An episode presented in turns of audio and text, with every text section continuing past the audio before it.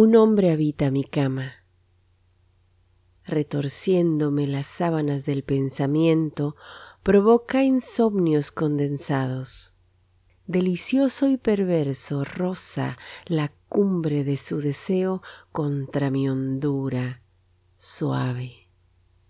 Provoca rubores ocultos, me dilata, me unge con mis propias aguas su aroma intoxica mis sueños, se enreda en el cabello trenzándome las ansias.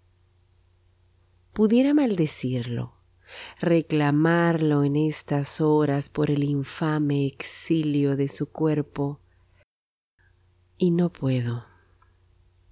Sigo libándole la pulpa a su memoria y lo bendigo. Un hombre habita mi cama sobre mi piel entera su recuerdo generoso ancla.